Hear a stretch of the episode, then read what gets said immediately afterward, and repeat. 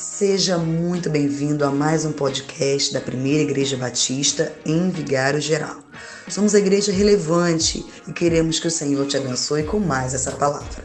A mensagem que você ouvirá foi ministrada por um servo de Deus que está escondido atrás da cruz, para que o brilho de Jesus possa te constranger, refletir e te confortar.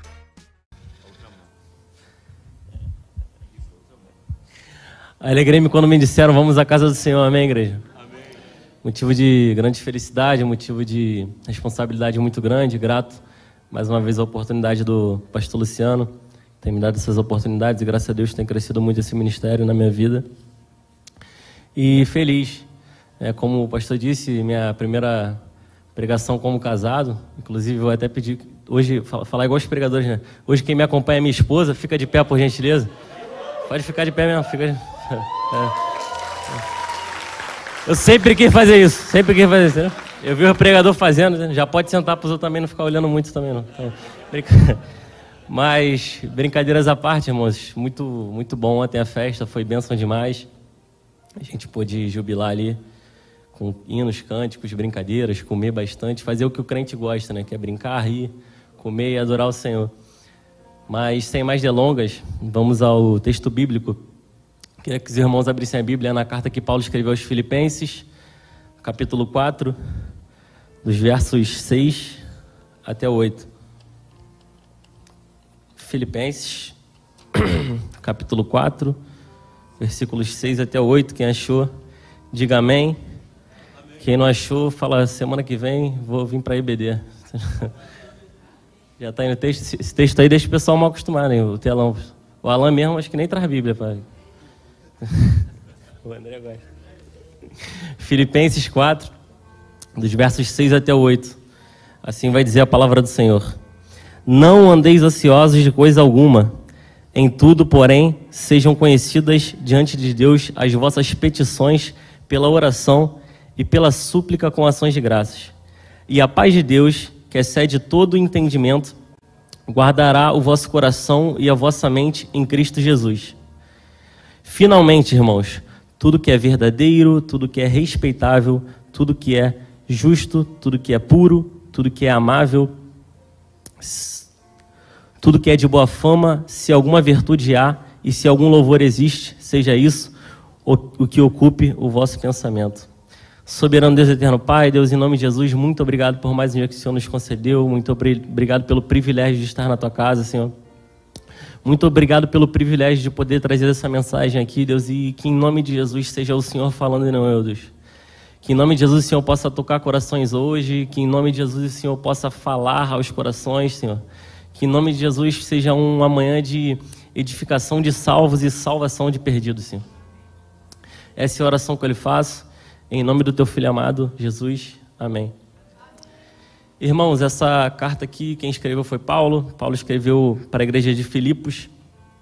É, normalmente, todas as cartas de Paulo, ela tem um intuito, ela tem uma motivação. A maioria delas, normalmente, são de correção, de repreensão, de exortação à igreja. Sendo que a carta aos Filipenses, ela tem um motivo um pouco diferente. Né? A carta aos Filipenses, um dos grandes dois motivos que ele faz é de agradecer aos irmãos de Filipos. Nessa época, é, é, eles estavam proclamando o evangelho, estavam ajudando no evangelismo, ajudando a divulgar a igreja né, nessa época. Então, Paulo, além de agradecer, outro grande motivo que ele escreve essa carta é para encorajar os irmãos de Filipos. A carta de, de, de, Filipenses foi escrita entre aproximadamente 50 e 70 depois de Cristo, então era uma época que a igreja estava passando por uma grande perseguição, tinha toda aquela situação ali, e Paulo ele vem encorajar, vem escrever mensagens para que os irmãos continuassem firmes, continuassem inabaláveis na fé, continuassem buscando em meio à perseguição, em meio ao sofrimento, que eles não abandonassem a fé, que eles continuassem firmes. Inclusive, toda a carta de Filipenses a gente vai encontrar é, é, frases desse tipo.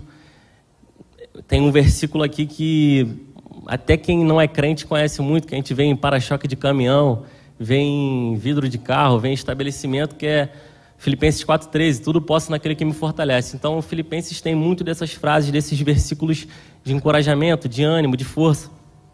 E aqui no 4,6, a gente vai encarar uma situação onde ele fala é, não andeis ansiosos por motivo algum. E um grande evangelista, pastor, teólogo norte-americano, Billy Graham, certo dia ele disse que a Bíblia é mais atual do que o jornal que vai sair amanhã. E quando eu leio Não Andeis Ansiosos por Motivo Algum e penso nessa frase dele, a gente entende que isso aqui não é só para 70 depois de Cristo, mas vale para hoje, vale para amanhã e vale para até a volta de Cristo. Quando a gente lê Não Andeis Ansiosos por Motivo Algum, não tem como a gente não pensar em algo que tem assolado o século, assolado a década, desencadeado várias doenças, que é a ansiedade. E ansiedade, quando a gente vai buscar o significado de ansiedade, é preocupação excessiva, intensa e persistente e medo de situações cotidianas. A palavra preocupação ela já auto se explica. Preocupação, a pessoa se ocupa com algo precipitado, começa a se ocupar a mente com algo que ela não sabe nem se vai acontecer ou se coisa que não está no, no, nas mãos dela, algo que está no futuro, está em Deus e ela começa a se desesperar por, por alguma coisa que ainda não está no momento. Só que para a gente começar a entender, existem dois tipos de ansiedade.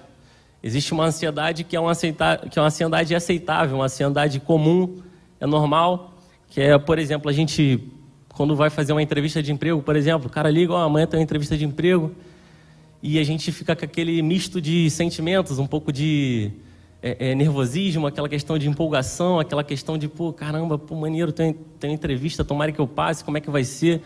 Isso é uma ansiedade aceitável. Por exemplo, quem aqui já tirou carteira de habilitação, por exemplo, sabe que o dia do exame, quando a gente chega lá no, no, no local da prova, você fica com aquele misto de nervosismo, com empolgação, doido logo para passar na prova e pegar a habilitação, ao mesmo tempo aquela vontade de saber como é que vai ser, se vai perder ponto ou não. Ou quando a gente tem uma prova na faculdade também, às vezes é uma prova importante, você tem que estudar e você vai pensando o que será que vai cair na prova, vamos estudar isso aqui, acho que eu vou estudar isso aqui, aquele misto de sentimentos. Ou como ontem, quem acho que cedo não ficou ansioso para a festa na roça, querendo saber se ia ter milho, qual caldo que ia ter, se ia ter mocotó, se não ia.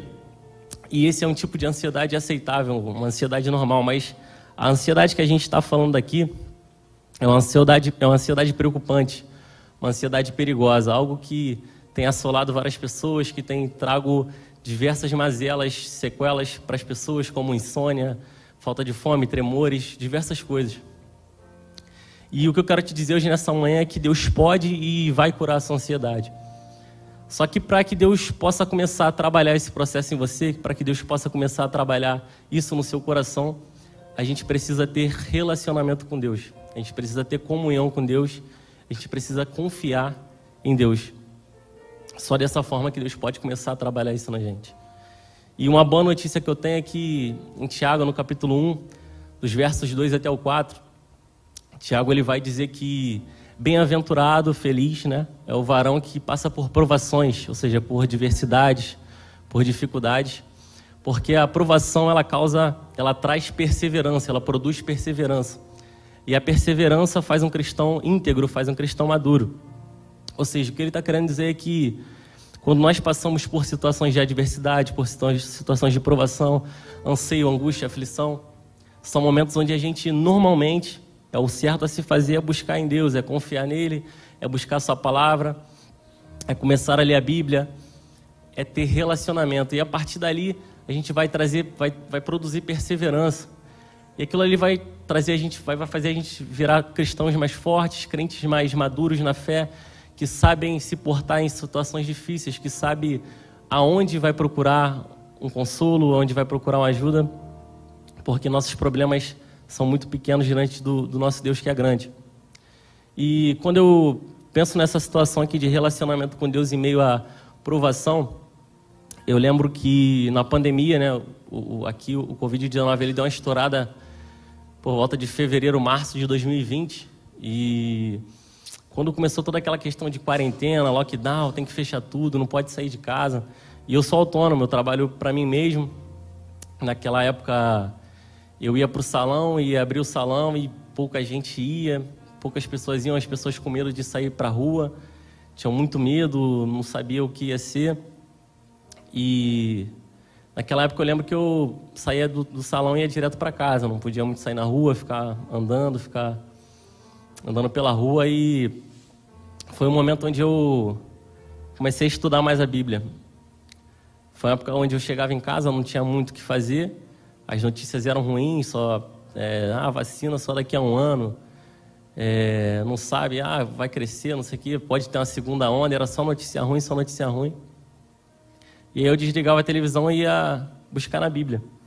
Comecei a ler, comecei a estudar, ver pregações, ver estudos teológicos. E foi uma época que eu pude crescer muito na palavra de Deus, crescer muito em relacionamento com Deus.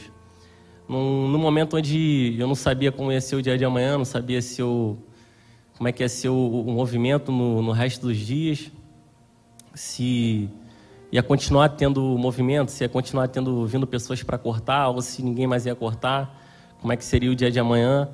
Nessa época eu já tinha, já estava planejando noivar, em 2020, começo de 2020, já estava planejando noivar.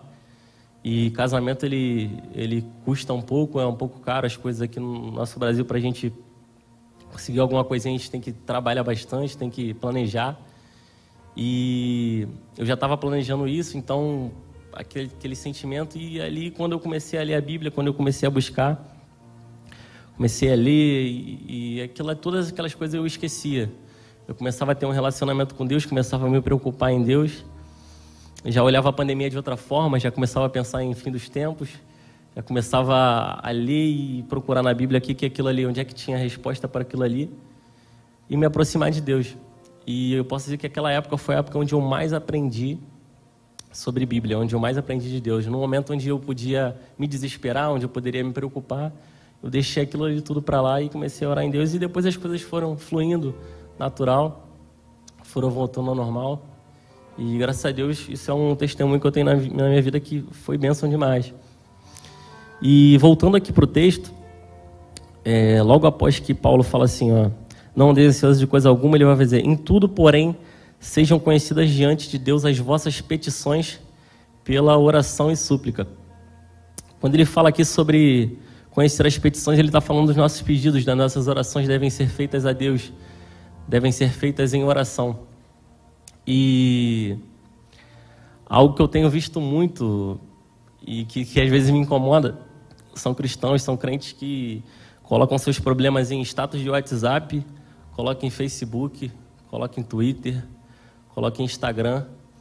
Mas é que Paulo está dizendo que a melhor rede social é o joelho no chão, mano. A melhor rede social é súplicas na presença de Deus, né? Essa rede social, ela não, não trava nunca. É Wi-Fi direto, é 5, 6G. E, e é rápido, entendeu? Deus responde rápido e é a única é a única rede social que vai dar certo, porque muitas das vezes a gente acha que vai desabafar em algum lugar ali, vai se sentir mais vai se sentir mais aliviado, mas normalmente ali às vezes vem uma palavra de alguém sem sabedoria, uma palavra de alguém que só vai piorar essa situação, uma palavra de pessoas que só às vezes só querem fazer fofoca, só querem saber do seu problema para para fofocar ou coisas do tipo, mas Deus ele vai escutar em secreto e vai resolver o teu problema em secreto. Então que a gente possa sempre que tiver um problema buscar em Deus, orar, se relacionar, como eu tenho falado aqui, uma das curas dessa, desses sintomas de, de preocupação, de pensamento, de angústia é o relacionamento com Deus. Tem gente também que às vezes fala assim, ah, pô, mas eu não, não tenho tempo de, de ler a Bíblia, não tenho tempo de, de orar, eu trabalho muito. Irmãos, é, se você ler um provérbio por dia, seu dia vai ser totalmente edificado. Né? Eu peguei um provérbio aqui como exemplo, né? É, o coração alegre é como um bom remédio, mas o espírito abatido seca até os ossos. Provérbios 17, 22. Ou seja, se você pegar esse versículo aqui, um versículo, um versículo de provérbios, se ler e meditar de manhã, acho que isso aqui não dura nem dois minutos. Se ler e meditar, você vai chegar no seu trabalho diferente, você vai chegar alegre, vai mostrar alegria, é, é, do, do, Senhor, vai tratar as pessoas diferentes. Com certeza Deus vai resplandecer em você ali no trabalho. Eu estou falando de um versículo só. E eu estava fazendo uma conta aqui, 24 horas no dia dá 1.440 minutos. Se você tirar 10 minutos do seu dia para oração e devocional, fazer uma oração, uma oração, devocional com Deus, uma leitura, ler um capítulo, com certeza seu dia, sua semana vai ser totalmente edificada. Você vai ter esse relacionamento com Deus, você vai ter comunhão com Deus, seu pensamento vai estar em Deus.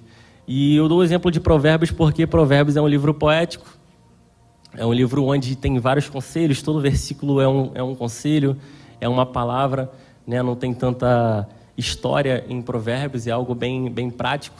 E em um momento da minha vida, onde eu teve uma época que eu trabalhei em dois empregos, um tempo atrás, aproximadamente 2014, e eu não tinha muito tempo. E aí eu pegava provérbios, li uns três, quatro assim rápido e era edificado. Trazia aquilo ali para o meu coração. Então, provérbios é uma, eu acho uma tática para quem tem pouco tempo. Lógico que você não vai ficar só em provérbios, né, mano? Vai com salmos e vai lendo a Bíblia toda, mas para quando você está sem tempo, aposta em provérbios que é certo. E logo aqui depois, voltando aqui para o texto, logo depois do, do capítulo 6, o 7 e 8, ele vai dizer assim: E a paz de Deus, que excede todo entendimento, guardará o vosso coração e a vossa mente em Cristo Jesus. No versículo 8 ele vai dizer: Finalmente, irmãos, tudo que é verdadeiro, tudo que é respeitável, tudo que é justo, tudo que é puro, tudo que é amável, tudo que é de boa fama, se alguma virtude há e se algum louvor existe, seja isso que ocupe o vosso pensamento. Irmãos, a mente ela tem um poder muito forte de, de de mudar o nosso dia. Tudo que passa pela nossa mente vai até o coração e a gente precisa saber o que a gente vai estar pensando. Aqui, Filipenses 4:8, ele vai dizer para a gente pensar em coisas respeitáveis, coisas puras, coisas que há virtude, coisas que louvam a Deus. E segundo algumas pesquisas, a gente tem passado muito tempo do nosso dia nas redes sociais mexendo no celular, isso já virou quase normal no mundo todo, quase é comum já na nossa sociedade, no nosso jeito de ser.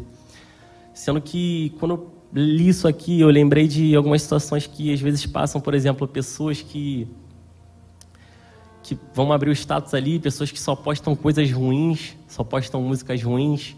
Por exemplo, tem um cara que tinha no meu, no meu status que ele gostava de postar negócio de acidente. Os outros, ah, o carro capotava, o cara perdia a cabeça e ele postava lá.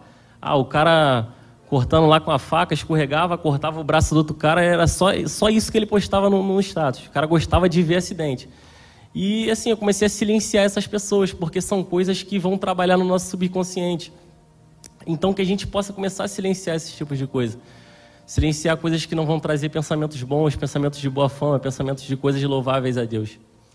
É, outra coisa também é a gente, quem tem Instagram, quem tem Facebook, quem usa rede social, quem a gente está seguindo, né? Qual o conteúdo que a pessoa está trazendo para você ali, porque isso, querendo ou não, subconscientemente vai mudar seu dia, né? Se você segue pessoas que segue pastores, segue pessoas que que postam coisas boas, coisas que vão edificar o seu dia, quanto mais essas pessoas na sua rede social é melhor, que você vai se alimentar daquilo ali. Entendeu? Tem pessoas que, cara, só seguem coisas que tem bobeira, besteira, preocupação, problema. Né? Por exemplo, como eu falei na época da pandemia, eu comecei a desligar a televisão porque eu ligava a televisão, ah, vamos ver. Ligava a televisão, ah, aqui, morreu 500 e tanto hoje no Rio. Não sei quem vai ter segunda onda, e a vacina só daqui a um ano. E não sei quem morreu, mas e não tem vaga no hospital. Eu falei, caraca, mano. E aí tu desliga a televisão, tu vai pro trabalho pensando, caramba, mano, será como é que vai ser esse negócio aí? Pô, vacina só daqui a um ano e morreu mais não sei quanto. Será que quem vai morrer? Minha vizinha morreu ali e você trabalha isso na sua mente e sua mente fica preocupada de certa forma. Então a gente tem que começar a saber silenciar, começar a bloquear pensamentos ruins, começar a bloquear notificações ruins, para que o nosso, nosso pensamento seja coisas louváveis, coisas boas. E Satanás, ele, ele se aproveita das fraquezas. E quando a gente fala fraqueza, não é fraqueza só espiritual. Ele se aproveita de cansaço, ele se, se aproveita de sono, de medo, de fome, de dificuldade, dificuldade financeira. Satanás ele vem em todas essas situações ruins para que ele possa usar contra você mesmo. Quando a gente fala que a carne é fraca, não é só em relação ao pecado, também. Mas é em relação a todas essas mazelas, todas as sequelas que a gente tem no corpo, todas as fraquezas que temos, ele se aproveita disso tudo. Então a mente, existe uma frase é, é, pagã, né? não, é, não é frase bíblica, que fala que mente vazia é a oficina do diabo, mas a gente pode até usar isso para falar, porque quando a gente traz coisas para nossa mente só ruins, preocupações, situações dessas, a gente vai estar tá aberto para ele. A gente vai estar tá, qualquer situação de brecha, né? Ele vai se aproveitar disso.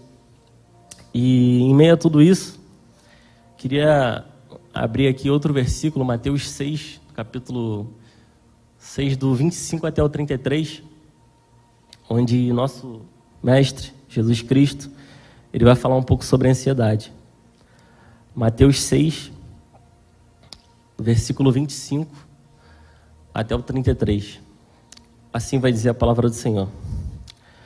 Por isso vos digo: não andeis ansiosos pela vossa vida, quanto, ao vez de, quanto que a vez de comer ou beber, nem pelo vosso corpo, quanto ao que a vez de vestir. Não é a vida mais do que o alimento, e o corpo mais do que as vestes? Observai as aves do céu, não semeiam, não colhem, nem ajuntam em celeiros. Contudo, vosso Pai Celeste as sustenta. Porventura não valeis vós muito mais do que as aves? Qual de vós, por ansioso que esteja, pode acrescentar um côvado ao curso da sua vida? Por que andais ansiosos quanto ao vestuário? Considerai como crescem os lírios do campo, eles não trabalham nem fiam. Eu, contudo, vos afirmo que nem Salomão, em toda a sua glória, se vestiu como qualquer deles. Ora, se Deus veste assim a erva do campo, que hoje existe e amanhã é lançada no forno, quanto mais a vós outros, homens de pequena fé. Portanto, não vos inquieteis dizendo que comeremos, ou que beberemos, ou que, com que nós vestiremos, porque os gentios é que procuram todas essas coisas, pois vosso Pai Celeste sabe que necessitais de todas elas.